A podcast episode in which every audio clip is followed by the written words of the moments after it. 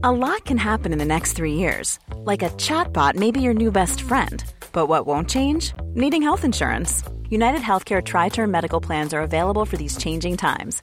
Underwritten by Golden Rule Insurance Company, they offer budget friendly, flexible coverage for people who are in between jobs or missed open enrollment. The plans last nearly three years in some states, with access to a nationwide network of doctors and hospitals. So, for whatever tomorrow brings, United Healthcare Tri Term Medical Plans may be for you. Learn more at uh1.com.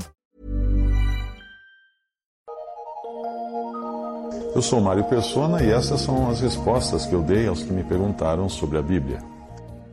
Você escreveu contando que, por ter vindo do mundanismo, tem um passado diferente dos irmãos, com os quais você tem se relacionado, já que eles vieram todos de denominações religiosas antes de buscarem congregar somente ao nome do Senhor. Por isso você quase não tem conversa com eles por causa dessa diferença de background, de antecedentes. Não se preocupe. A questão dos irmãos sempre trazerem à conversa assuntos que são comuns a eles, como falarem de onde foram tirados, dos erros que viveram e coisas do tipo, é algo passageiro.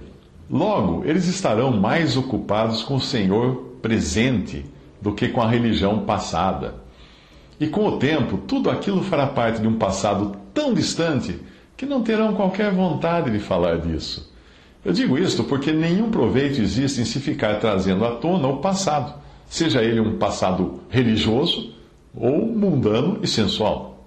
Ambas as coisas são carne, são carnais, porque o ser humano é, por natureza, voltado às coisas da religião e dos sentidos. Quando nós descobrimos a verdade, ainda trazemos aquele sentimento de competição muito comum entre meninos, que querem mostrar, um mostrar para o outro que no passado ele foi pior que o outro. Mas a palavra de Deus nos lembra: que fruto tinhais então das coisas de que agora vos envergonhais? Hum, a resposta é nenhum. Portanto, de pouco adianta ficarmos orbitando em nosso passado de erros e enganos. Nas denominações religiosas, existe o costume de ficar tirando esqueletos do armário para apresentá-los publicamente e causar comoção nos ouvintes. A carne gosta disso. E é por isso que os noticiários sensacionalistas na TV fazem tanto sucesso.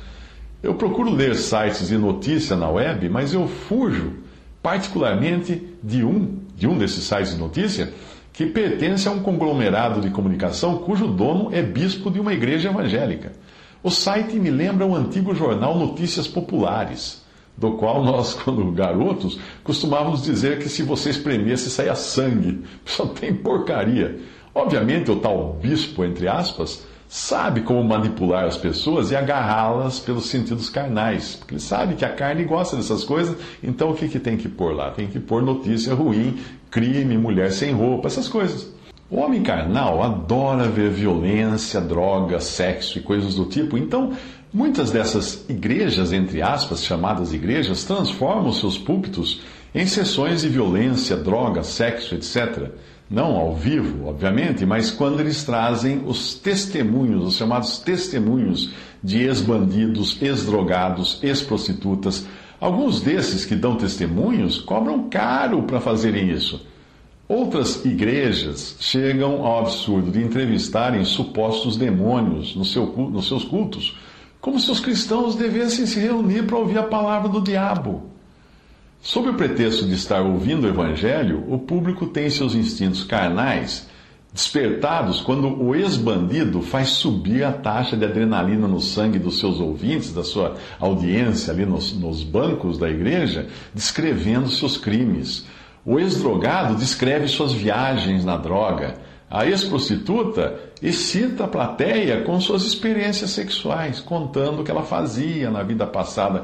É claro que no final eles acabam dizendo que, a, que foi naquela igreja que encontraram libertação, e aí a coleta de ofertas vem a seguir, e bem gorda, por sinal, aproveitando a empolgação e a falta de resistência das pessoas presentes, ainda inebriados por emoções carnais. Essa é a técnica. Fuja dela.